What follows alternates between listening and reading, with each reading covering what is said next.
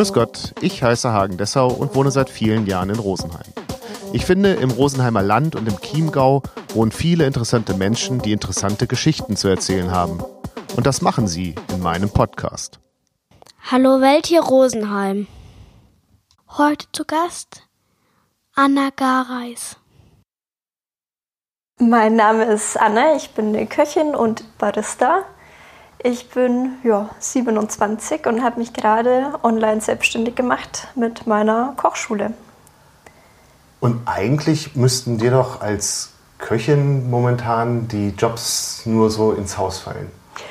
Ähm, ja, im Normalfall ist das auch so. Da kann man sehr wählerisch sein, was äh, Stellenangebote betrifft. Ähm, ja, aber jetzt natürlich zu aktuellen Pandemiezeiten ist das in der Gastronomie natürlich schwierig. Ja. Fangen wir kurz vielleicht tatsächlich vorne an. Also wie ja. bist du auf die Idee gekommen, Köchin zu werden?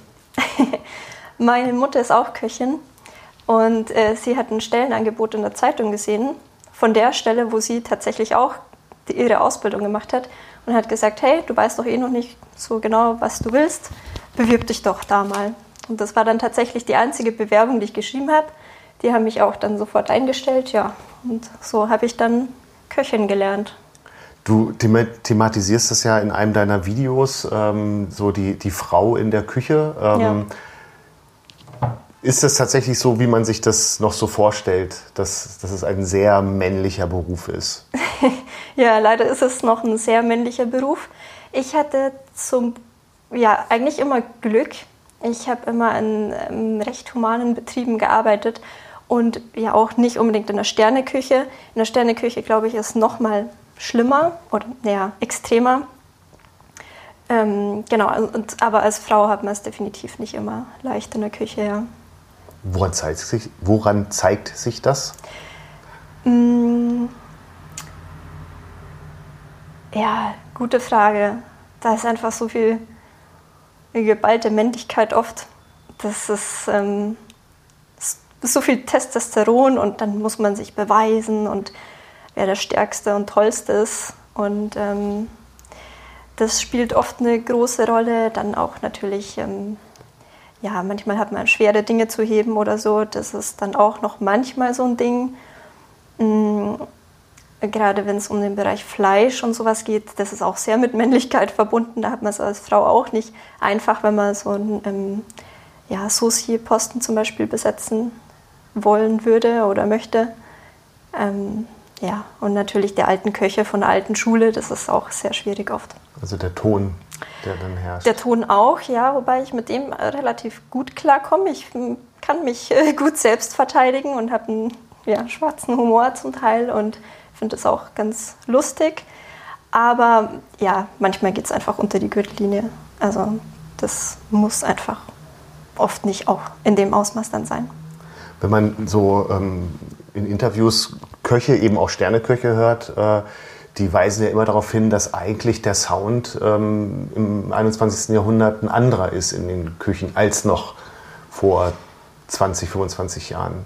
Das mag sein, dass sich da durchaus jetzt was verändert, mittlerweile zum Glück. Aber trotzdem sind ja immer noch ältere Köche da und ja, führen zum Teil auch noch so wie vor 20, 25 Jahren. Aber es ist schön, dass es langsam so ein bisschen rauswächst. Wir kommen nachher bestimmt nochmal zu, zu dem Thema auch ähm, Frauen, also die, so die Köchin. Ne? Ja. Ähm, ähm, und dann hast du noch eine Barista-Ausbildung gemacht? Genau. Ich habe ähm, in einem Betrieb gearbeitet. Dort wurde eine Kaffeemaschine aufgestellt. Und dann hatten wir so ein Team, also ich glaube so zu zehnt ungefähr, zwei Stunden so eine Einführungsveranstaltung mit, der, mit so einer Kaffeemaschine. Jeder durfte gefühlt einen Kaffee machen, das war's. Und ähm, meine Ansprüche waren aber dann höher, weil ich oft, mir war das oft zum Teil peinlich, was ich den Leuten an Kaffee verkauft habe. Und habe dann irgendwann gesagt, nee, ich will das wirklich lernen und wirklich da was Gutes verkaufen und mich nicht schämen zum Teil dafür, wie der Schaum bei einem Cappuccino aussieht. Ähm, genau, und dann habe ich die Barista-Ausbildung gemacht und ja, so eine neue Leidenschaft entdeckt. Äh, ist wie beim Kochen auch. Jeder hat natürlich so seine Ansichten, wie was vielleicht gemacht gehört, ähm, aber man weiß, wie das Endergebnis aussieht und wie man da hinkommt. Und ja, Kaffee ist einfach auch ein ganz, ganz interessantes, großes Thema. Das sind ja zwei sehr ähm, sinnliche Berufe am, am Ende auch, oder? Ähm, ja, also irgendwie, ja, das stimmt. Und beides irgendwie auch sehr meditativ, finde ich. Also Kaffee machen kann meditativ sein, zum Teil auch Akkordarbeit. Und genauso ist es beim Kochen im Grunde auch. Wo setzt bei dir beim Kochen dieser Augenblick der Meditation ein? Oh, wenn ich allein in meiner Küche koche und einfach schneide und für mich so plane, was ist der nächste Schritt und einfach so dann ja in Gedanken auch bei den Zutaten bin und so das Außenrum, was am Tag vielleicht passiert ist, vergesse. Und jetzt hast du dich, hast du ja eingangs schon gesagt, ähm, du hast dich selbstständig gemacht mit einer Online-Kochschule. Genau. Kannst du kurz erklären, was da, also mir ist so durch den Kopf gegangen, es gibt ja wahnsinnig viele ähm, Blogger, also ähm, ja. die, die nicht deinen Background haben, die nicht, also die einfach denken, naja, ich kann ja kochen, ähm, ich mache jetzt mal einen Blog. Mhm. Ähm, also woher kam die Idee, ähm, diesen Weg zu gehen und dann auch, ähm, wie ist der Ansatz, sich von denen abzuheben? Mm, also die Idee, die hat sich so langsam eingeschlichen irgendwann. Ähm, also ursprünglich äh, kam ich zu Instagram, weil irgendjemand aus dem Bekanntenkreis gesagt hat oder der Familie, ähm, hey, du kochst doch immer so toll, mach doch ein bisschen Bilder und lass so die Menschen teilhaben. Und irgendwann ist es so angewachsen, dass ich dann mh, gesagt habe, ich mache auch YouTube-Videos. Ähm, und dann ist so die Idee auch langsam gewachsen mit der Kochschule. Ich habe erst noch so ein bisschen andere Modelle überlegt. Ähm, aber das war mir dann schnell klar, dass, also ich habe überlegt, so ein, wie so ein kleines Rezepte-Wikipedia aufzuziehen, aber ich schreibe ungern Rezepte und halte mich selber eigentlich fast oder halte mich nie dran. Ähm, deswegen war das schnell klar, das kann nicht mein Weg sein. Genau, und dann habe ich meine Kochschule ja, so zusammengestellt, wie ich das optimal finde. Mm, also du lernst ähm, ja, die Basics von Grund auf, wie man zum Beispiel eine Soße macht, welche Schritte man beachten muss und ja, dass das bei sehr vielen Soßen sich wiederholt und so dann auf sehr vieles anwendbar ist. Ähm, Genau. Ja, und trotzdem ist ja der, der Schritt, also vom, vom Foto veröffentlichen, ah, ja. daraus also wirklich eine, ein Geschäft zu machen. Ja, das war dann irgendwann, wo ich mir dachte, es, zum einen machen das ja schon viele. Da kannst du auch mutig sein und einfach mal probieren und dich rantrauen. Und wenn es nicht klappt, dann eben nicht, dann ist nicht so viel verloren.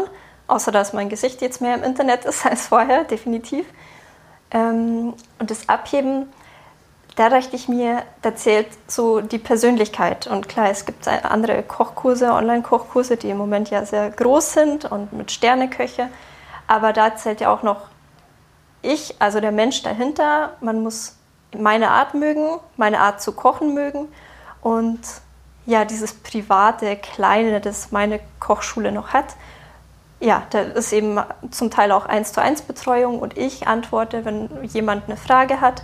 Und es wird bei einem großen Sternekoch, der ein Video in der Kochschule veröffentlicht, nicht so sein. Da wird er nicht persönlich antworten auf eine Frage zum Kochen. Ähm, und beim Durchklicken bei den Videos ähm, bist du ja auch sehr, ähm, fängst du an der Basis an. Also gestern ich meine, es war gestern, gab es ein Video, in dem du äh, Omelettes gemacht hast. Genau, Pfannkuchen waren. Genau, also ja. ist das so, so, so, ein, so die Einstiegsdroge? Ähm, genau, ich, also ich versuche immer das möglichst einfach zu erklären, dass wirklich sich jeder rantraut ähm, und das einfach so von Grund auf näher zu bringen und versuche dann möglichst viel zu erklären, damit man möglichst viel auch auf andere Bereiche anwenden kann. Und ähm, mit eben solchen Videos wie dem Pfannkuchen beispielsweise will ich einfach aufzeigen, dass es viele einfache Klassiker gibt, die man so einfach abwandeln kann. Also, dass man nicht jeden Tag das Gleiche essen muss und seine zehn Gerichte und mehr kocht man nicht oder kann man nicht, sondern dass man einfach ja, so viele Möglichkeiten hat, unbegrenzt Möglichkeiten in der Küche. wäre das also, wenn man so will, dein Fokus, also die, die Vielfalt des Ja. Einfachen Ja. ähm, darzustellen. Genau. Und mit Basics ja möglichst viel Varianz und Vielfältigkeit reinzubringen. An welche Zielgruppe denkst du dabei? Im Grunde ganz mein Alter, so in den 20ern bis, ich würde mal sagen, so Mitte 30ern, weil dann kann man wahrscheinlich schon mehr kochen, beziehungsweise schon früher draufgekommen, hat schon mehr Übung. Und ja, ich denke, das äh, setzt ab Ausziehen, vielleicht Studentenleben ein, wenn man wirklich merkt, oh, ich muss mir selber was kochen, Pff, was mache ich überhaupt und wie funktioniert das? Bis ähm, man kann schon ein bisschen kochen, ist aber so langsam eingefahren und will mehr Pep reinbringen und mich sich mehr mit ja, regionalen Lebensmitteln auseinandersetzen. Ähm, das, wo liegen deine, ähm, deine Lieblingsbereiche im Kochen? Also du sagst jetzt die Regionalität, du sagst das einfache Variieren, aber gibt es auch so, so Küchen, ähm, die dir näher sind als andere? Also ja, in der Ausbildung habe ich äh, sehr klassische Küche gelernt. Also das liegt mir schon noch nahe, auch so Geschichten wie Braten und äh, ja, Knödel, so bayerische und deutsche Klassiker. Ähm, Im Alltag koche ich aber eigentlich fast nur vegetarisch und ja, relativ einfach und bodenständig. Und das würde ich auch sagen, liegt mir am nähersten, so die einfache Alltagsküche besonders zu machen. Ist das, fällt mir nur gerade ein, ist das so beim, beim Betrachten, du wirst ja wahrscheinlich auch gucken, was die anderen machen? Ja. So ein bisschen, ja. Äh, ist das zu fancy? Also ähm, oft das Gefühl, dass du denkst, das ist jetzt ein bisschen arg übers Ziel hinausgeschossen. Ähm, na, da hat jeder ja seinen eigenen Stil. Und ähm, wenn es manchmal, also es gibt ja sehr verschiedene Kategorien. Es gibt ja so die eine, was man oft sieht, diese Videos, wo ein Kilo Käse in jedem Gericht ist und dann zieht sich der Käse und man nimmt es raus und überall ist dann eine Tonne Käse und Bacon drin. Und dann gibt es wieder die, die eben sehr fancy sein wollen und sich kleine Fotostudios quasi auf dem Tisch einrichten und ähm, dann liegen tausend Nudeln daneben und so und man merkt einfach, dass das so, ja, so ein bisschen gestellt ist. Und bei mir ist einfach, also die Fotos, die ich veröffentliche, das esse ich wirklich genauso. Zum Teil denke ich mir, oh, noch schnell ein Foto, damit es nicht kalt wird, mach noch kurz ein Foto und dann setze ich mich hin und esse das. Also da wird nur ganz, ganz selten wirklich so ein Fotoshooting draus gemacht. Na, ich denke auch gerade an ähm, zum Beispiel an Jamie Oliver, der Mhm. ja immer äh, oder der sich auch selber so darstellt, so jeder kann kochen. An, der, Ja. der hatte früher, das hat er sich mittlerweile habe ich das Gefühl so ein bisschen abgewöhnt, aber er hatte früher immer so eine Zutat, die man sich nur für dieses Gericht kauft und dann steht sie einfach im Schrank. Mhm. Ja, ähm, das ist ja also gar nicht so meins. Ich versuche da eher mit alltäglichen Dingen zu kochen, als mit äh, so fancy einzelnen Zutaten, die man nur für dieses eine Gericht braucht. Also Was ist denn gerade das so im Frühjahr 2021 an Essen, was dich so richtig flasht?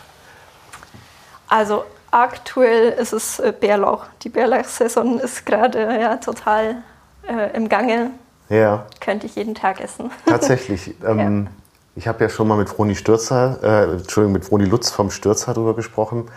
Ähm, sie hat das auch schon versucht, mir das ähm, klar zu machen, aber neuer Versuch. Wo, wo- also vor ein paar Tagen bin ich ähm, beim Spaziergang an einer Wiese mit Bärlauch vorbei und könnte glatt speien. Ja? Also wo ist die, wo ist die, der Zauber des Bärlauch? Also dieser knoblauchige Gesch- Geschmack, das muss man natürlich ganz klar mögen. Äh, Knoblauch ist ja auch immer so ein Streitthema, dann dieser Geruch danach vielleicht auch. Ähm, aber dieses frische, grüne und auch die Varianz, die Bärlauch mitbringt, ist, ist super, weil man so viel damit anstellen kann. Pesto? Du Ich merkst schon, ich bin jetzt der, ähm, Ja. der Gegenspieler. ich habe das Gefühl, entweder Pesto oder äh, Füllung von Tortellini. Oh ja, auch lecker. Also, Oder Ravioli. irgendwie. Genau, allgemein Pasta ist da super, auch wenn man eine kleine Bechamelsoße macht und dann noch Bärlauch mit rein. Ähm, oder ich habe letztens Spinat-Bärlauchknödel gemacht, die waren auch gut. Auch Bärlauchbutter zum Grillen, jetzt dann für die erste, erste Saison oder die ersten Male grillen. Ähm, oder ich habe auch letztens ein Video über Gemüsestrudel gemacht, da würde Bärlauch auch super passen. Ja, also einiges möglich. Wie, wie groß ist denn der, der Anteil des Bärlauchs am, jetzt nicht am Endessen, sondern aber, äh, wenn du jetzt sagst, ähm, äh, Spinat, Pesto-Knödel. Äh, Entschuldigung, Spinat, äh, Bärlauchknödel. Ja. Ähm, wie, wie, wie viel Bärlauch ist denn da drin? Also ich habe ungefähr so zwei Drittel Spinat, ein Drittel Bärlauch. Okay, ja. Das muss man natürlich, je nachdem, wie intensiv man es haben will, abschätzen. Also, aber also eher unterhälftig, den Bärlauch. In dem Fall ja. Ja.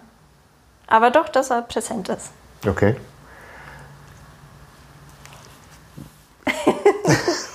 vielleicht vielleicht Genau. mal ein neuer Versuch, aber wenn nicht, Genau. dann nicht. Und du sagst ja selber, wenn man so eingefahren ist, dann soll man mal. Ich denk mal, du, ich denke zumindest mal drüber nach. ja. Ähm, und wa- was gibt es so, also ich, das ist so das, was dich gerade flasht. Gibt es auch so, so neben der Regionalität so, so eine Art zu kochen, wo du so denkst, boah, das finde ich ja super. Also das war mal vor ein paar Jahren ähm, sous vide. Hast du wahrscheinlich in, in deiner Ausbildung auch rauf und runter gemacht. Bisschen, ja. Ähm, also bei mir ist es gerade eher die asiatische Küche, weil da kenne ich mich noch überhaupt nicht aus und ich habe mich jetzt so an das, die ersten paar Mal Ramen versucht. Ähm, ja, also ganz original mache ich das nicht, weil da gehören einfach Hühnerfüße und alles Mögliche mit rein und 100.000 Zutaten und stundenlang kochen. Aber so auf meine Art versuche ich das und ähm, freue mich schon auch, wenn die Restaurants wieder geöffnet haben, das mal wirklich original zu probieren. Mm, Also das ist gerade sehr spannend und ähm, was ich auch sehr cool finde, sind so Kräuter, die man wirklich auf der Wiese sammeln kann. Da würde ich mich noch gern zukünftig weiter damit auseinandersetzen, dass man wirklich beim Spazierengehen einen Kräuterstrauß äh, pflücken kann, weiß, wie das schmeckt, für, für was man das verwendet und das dann mitverwenden. Ja, erstmal erkennen auch. Ne? Und erkennen und erkennen, dass es auch essbar ist und schmeckt. Genau. ja, definitiv. Wie näherst du dich dann einem, äh, einem Rezept also, oder einem Gericht, wenn du sagst, ähm, Rahmen, das interessiert dich, aber eigentlich nicht so, ähm, wie es ursprünglich gemacht wird? Also wie, wie ist da die Näherung? Ähm, also da habe ich tatsächlich Kochbücher dann für wirklich so explizite Themen. Kaufe ich mir meistens schöne Kochbücher und ähm, lasse mich da inspirieren. Und bei Ramen eben, da sind es zu viele Zutaten, die ich eben nicht alltäglich verwende. Und dann versuche ich da mir ja, vorzustellen, wie kann ich das austauschen, damit es doch noch ähnlich in dem Rahmen bleibt, geschmacklich, damit man nicht zu viel verändert. Ja, und dann überlege ich eben und probiere natürlich auch aus. Das passt ja ziemlich gut zu dem Untertitel deiner Kochschule. Ja, also Genau. äh, so sinngemäß, du unterrichtest oder du lehrst ähm, zu kochen ohne Rezept. Genau. Mein erster Gedanke ist natürlich, was ist so verkehrt an Rezepten? Gar nichts. Absolut nichts. Also ich ähm, nutze Rezepte auch sehr gern für Inspiration, aber meistens stelle ich dann für mich fest, ich würde eigentlich gern das austauschen und das vielleicht anders machen in der Reihenfolge, weil ich das einfach mir näher liegt und für mich einfach sinnvoller ist. Also Rezepte sind tolle Inspiration und deswegen schreibe ich sie auch. Gerade für ganz frische Kochanfänger, da ist es einfach oft nötig, dass man ein bisschen Mengen hat und die Arbeitsabläufe. Aber irgendwann steigt man eben auch so ein bisschen dahinter und ähm, ja, ist es einfach nicht mehr so notwendig, ein Rezept zu haben.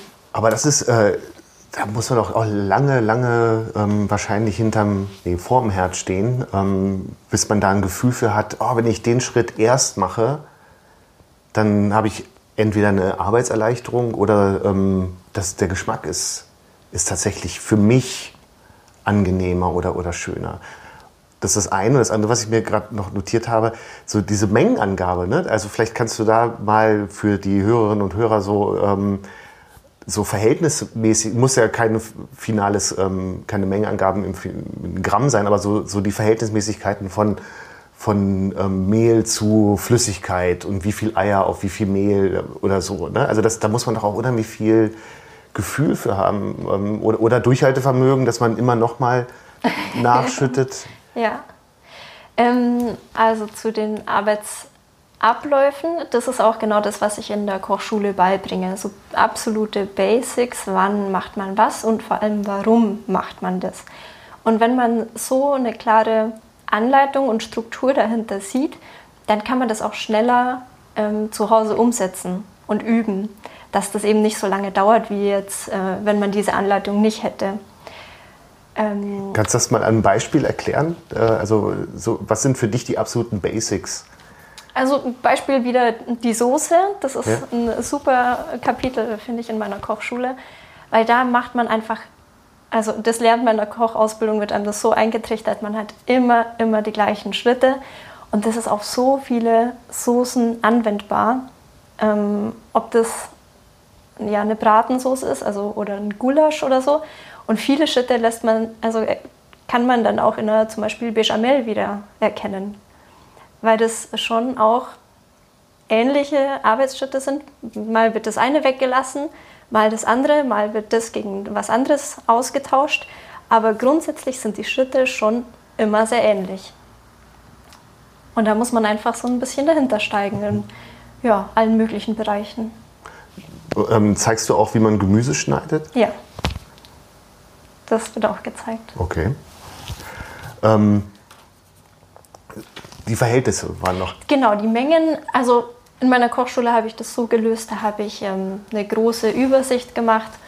Mm, es gibt ja, ja so einfach die Mengen, wie viel Nudeln hat man bei einem Gericht dann trocken und wie viel bei einer Vorspeise beispielsweise, dass man einfach da so einen ja, Richtwert hat, dass man wirklich die eigenen Rezepte auch schreiben kann und zusammenstellen kann und ähm, ausrechnen kann. Und dann kann man das für zwei Personen machen, aber auch für 100. Ja, ich dachte jetzt tatsächlich mehr so an... Ähm, an so Teige. An, ja, äh, also es gibt immer wieder ja, so Situationen, ähm, wo man was liest im Rezept, also für, also ohne jetzt auch den Dreisatz anzuwenden. Ne? Mhm. Klar, das kann ich mir dann ausrechnen, aber dann komme ich ja vielleicht bei ein, ein Drittel Eiern an.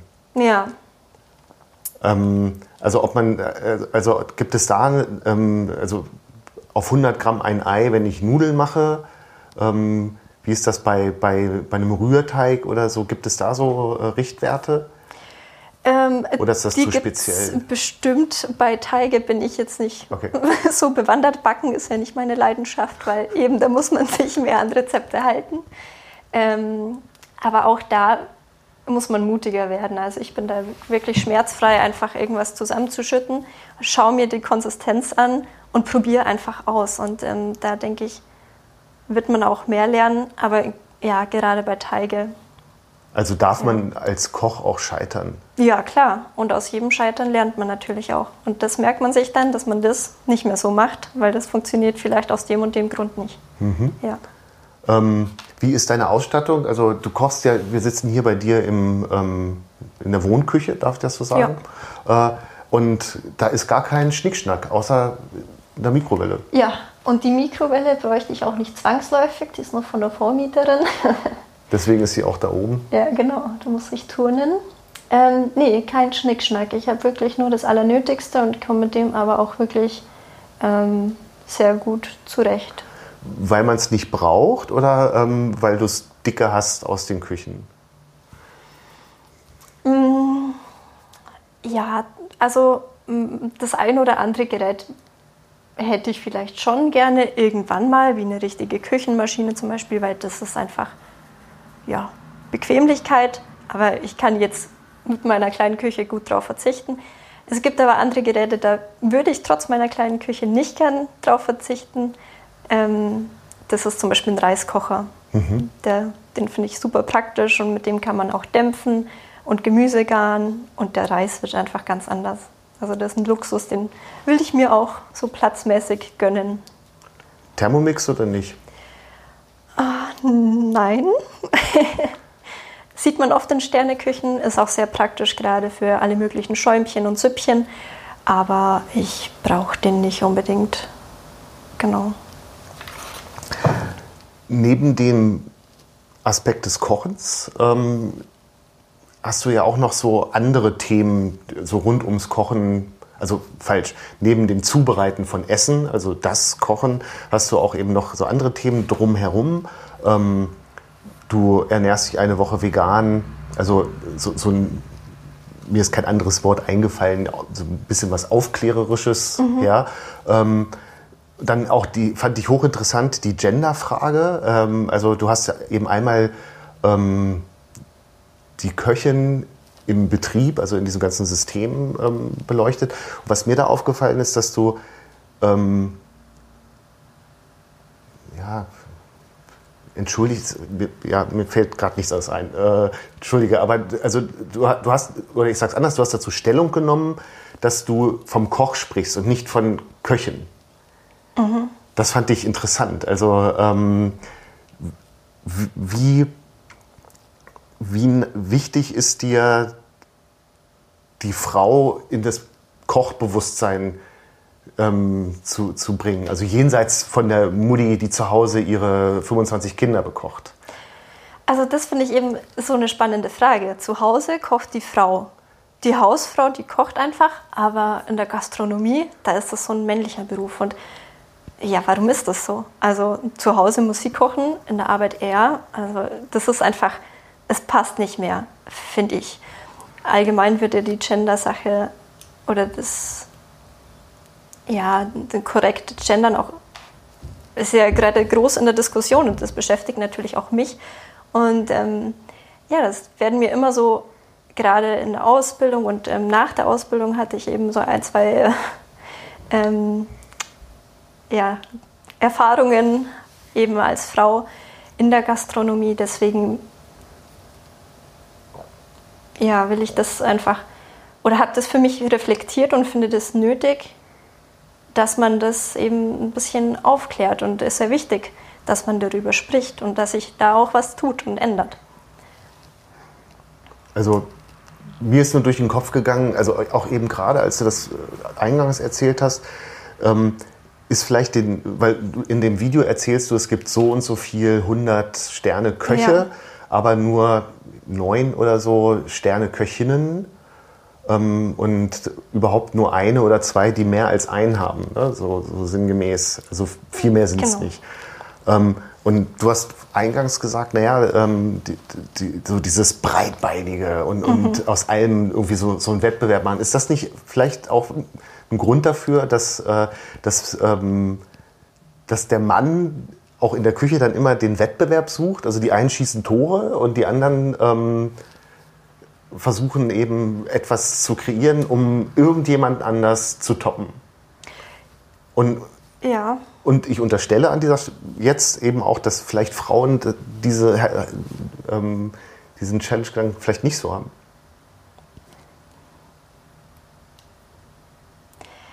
Ähm, ich glaube, Frauen müssen sich allgemein vielleicht mehr beweisen und sind dann irgendwo vielleicht auch müde, das auch noch so zu tun.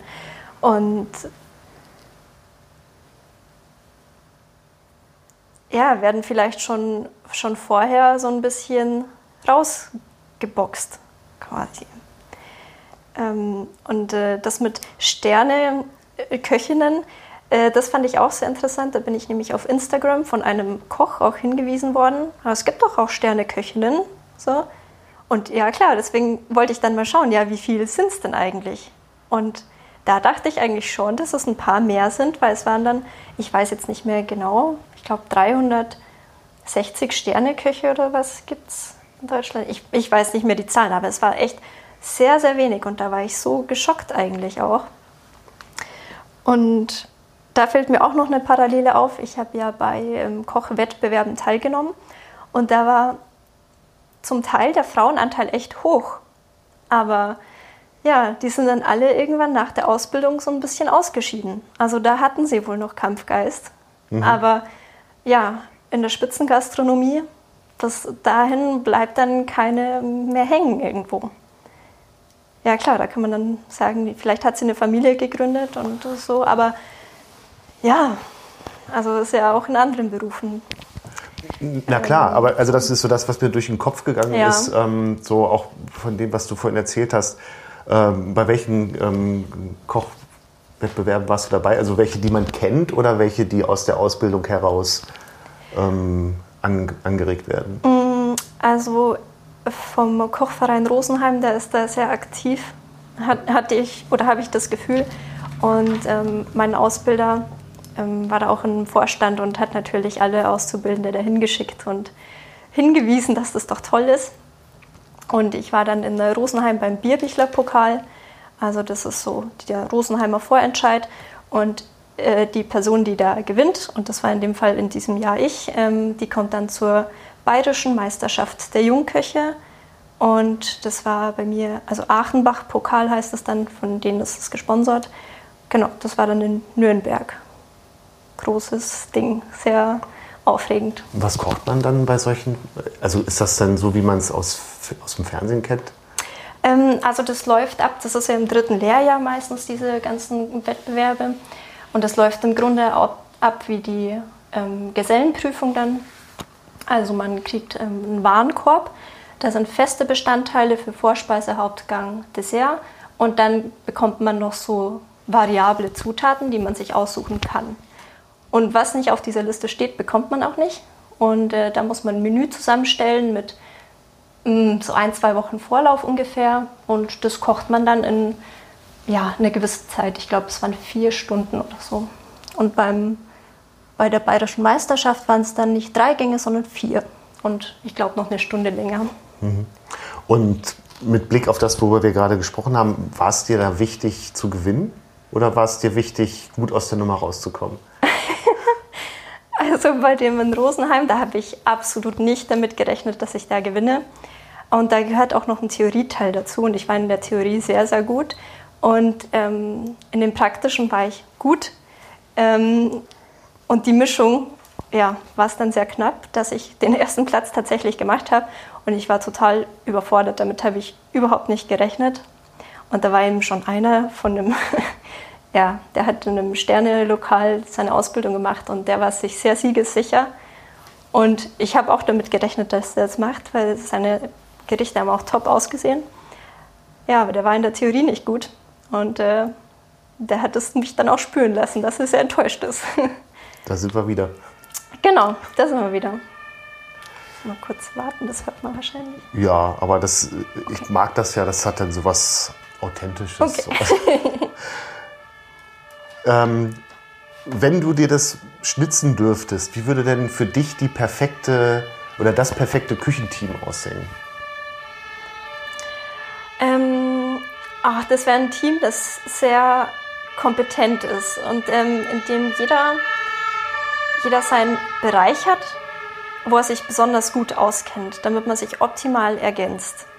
Ähm, und jetzt wieder auf die äh, Gender-Frage, ob das jetzt männlich oder weiblich ist oder gemischt, da würde ich erstmal, also das wäre absolut zweitrangig.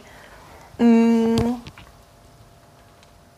Genau, also jeder sein Fachbereich ist super, weil man kann immer noch was lernen in der Küche. Und ich finde es schön, wenn man so spezialisiert dann ist auf, auf seinen ja, Posten.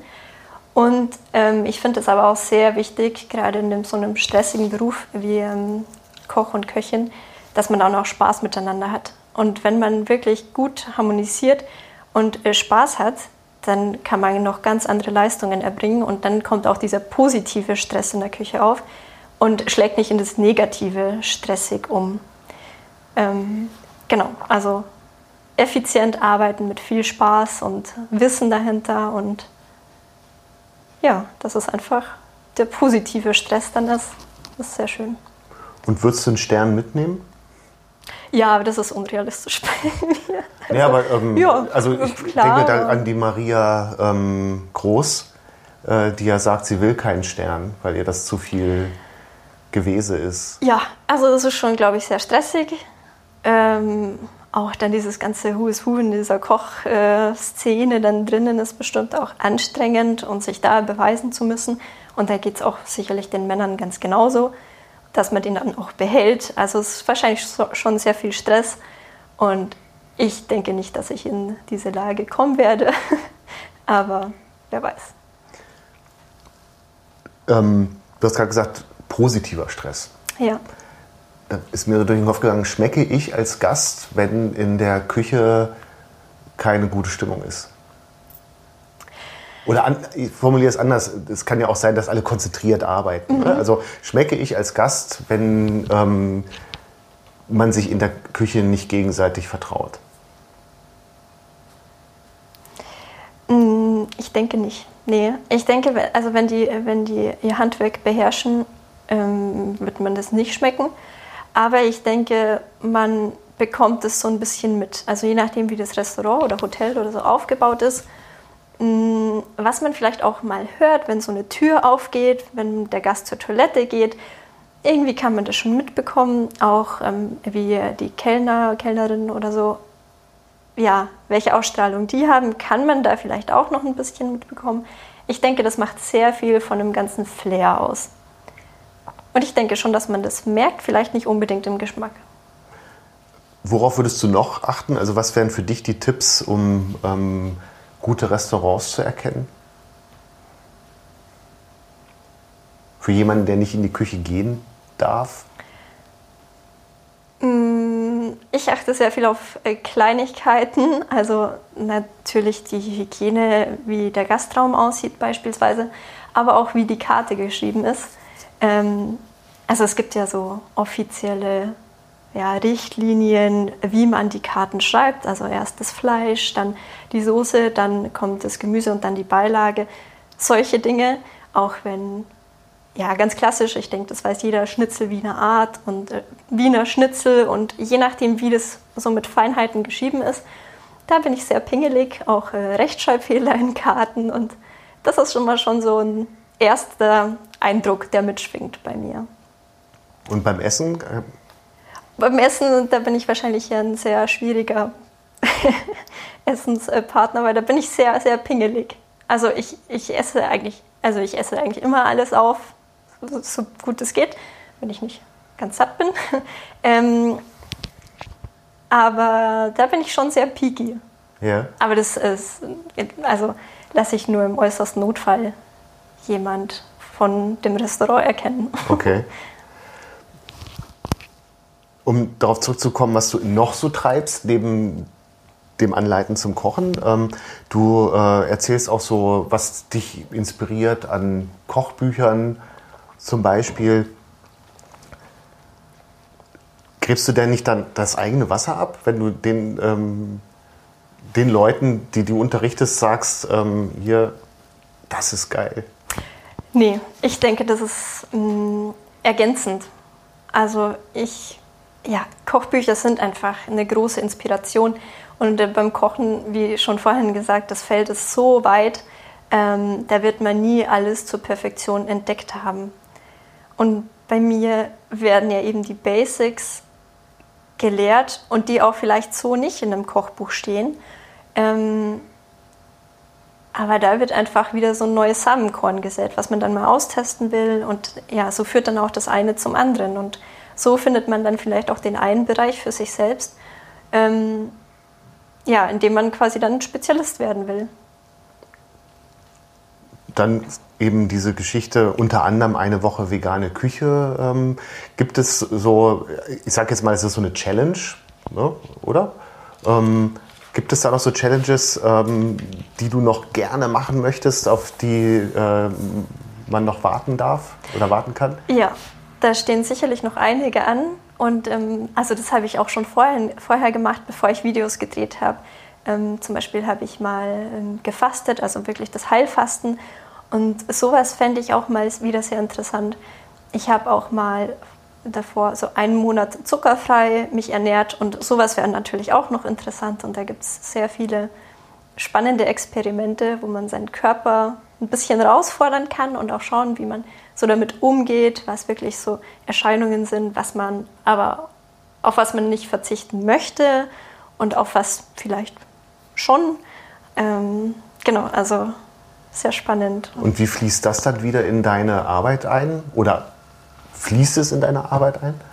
Das fließt sicherlich in ganz vielen Kleinigkeiten mit ein, ja. Also könnte ich jetzt nicht so unbedingt ein großes, konkretes Beispiel sagen. Ähm, ja, aber das fließt sicherlich in Kleinigkeiten mit ein, auf die man dann vielleicht unterbewusst oder auch bewusst manchmal mehr achtet. Was, ähm, nehmen wir mal an, der äh, Restaurantbetrieb darf bald wieder öffnen, Mai, Juni vielleicht. Ähm, siehst du deine Zukunft wieder in der Küche vor Ort oder ähm, bleibt der Fokus auf der, auf der Internetplattform? Mm, also je nachdem, wie sich alles entwickelt. Natürlich wäre es super schön, wenn ich ähm, von meiner Kochschule komplett leben könnte. Ähm, aber wer weiß, ich kann mir schon vorstellen, dass mir das dann auf Dauer auch fehlen würde. Eben dieser positive Stress und die Späße mit Arbeitskollegen, die man dann macht und auch ja, das Zusammenarbeiten, das Zusammenspiel. Und ähm, bei meinem aktuellen Arbeitgeber, der arbeitet viel mit ähm, Studenten und Aushilfen und äh, da ist es schon auch schön, wenn man denen noch ein bisschen was lernen, lernen kann beim Arbeiten und ein bisschen kleine Tricks und Kniffs zeigen. Und das genieße ich da gerade sehr. Ähm, also gerade ist schon der Fokus eigentlich auf Kochschule, aber wer weiß, wie sich das alles noch. Eben, das haben wir aber auch gar nicht äh, angesprochen. Du machst das alles alleine. Ja, genau. Ich mache alles alleine, habe mir alles selbst beigebracht. Also qualitativ ist es natürlich technisch und ähm, auch in der Umsetzung immer noch ausbaufähig. Aber ich denke auch im Vergleich zu den ersten Videos ist jetzt schon langsam hoffentlich der erste Unterschied. Ähm, ja, aber das ist auch spannend, so was Neues und so was ganz anderes zu lernen und entdecken, wie was funktioniert und die technischen Aspekte und wie erstellt man eine Homepage und wie schneidet man ein Video und ähm, bei was muss man auf den Ton achten oder Color Grading und es ist hell im Raum, wo muss ich Licht aufbauen. Ja, neues spannendes Feld. Und man muss ja auch sich selber dann sehr genügen. Also ich könnte mir vorstellen, dass die Produktion von, von so einem Video, das ist sagen wir mal, zehn Minuten lang, das hat ja wahrscheinlich nicht zwölf Minuten in der Produktion Nein. gedauert. Also da muss man ja auch auf der Ebene unheimlich äh, dabei bleiben. Ja, also es ist schon, also an einem Video, das um die zehn Minuten dauert, ist schon eigentlich mindestens zwei Tage Arbeit komplett. Manchmal länger, je nach Video. Ähm, ist schon sehr aufwendig. Oft. Das ist Arbeit, die wahrscheinlich nur wenige, die sich mit der Materie auskennen, sehen. Ja. Und das muss man wollen. Das muss man wollen, ja, natürlich, genau. hat man aber so ein Ziel vor Augen, dass man, also warum man das auch macht und das macht ja auch Spaß. Ähm, auch wenn man jetzt hier, wenn ich in meiner Küche stehe und mit einer Kamera rede, macht das trotzdem irgendwie Spaß, auch wenn ich im Grunde Selbstgespräche führe. Ähm, was ich ja immer gerne frage, äh, mein, meine Gäste, was ist für dich in diesem Rahmen Erfolg? Erfolg ist jetzt so meine ersten Teilnehmer der Kochschule zu sehen, wenn die mir Bilder schicken oder schreiben, hey, jetzt habe ich wieder das gekauft, das habe ich noch nie gekauft. Wie einer hat mir letztens geschrieben, er hat jetzt ähm, einen Blumenkohl gekauft. Das wäre jetzt für mich nichts Außergewöhnliches, aber er hat sich noch nie an einen ganzen Blumenkohl getraut und den zu verarbeiten. Und ähm, wenn er dann schreibt, hey, der war super, ich habe das und das und das daraus gemacht, dann ist das ein toller Erfolg, finde ich. Und du möchtest ja, dass mehr Frauen in die Küche gehen, ähm, also, oder also jetzt in die Gastroküche, weg vom Herd.